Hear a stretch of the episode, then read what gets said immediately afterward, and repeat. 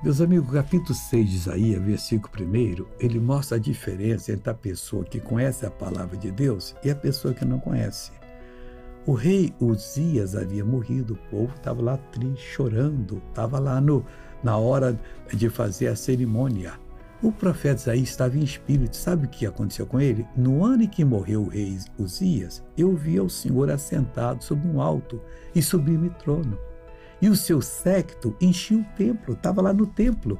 Ele viu o que as pessoas não viram. E ficava todo mundo ali, que vai ser da gente? Uzias morreu, e agora? E agora?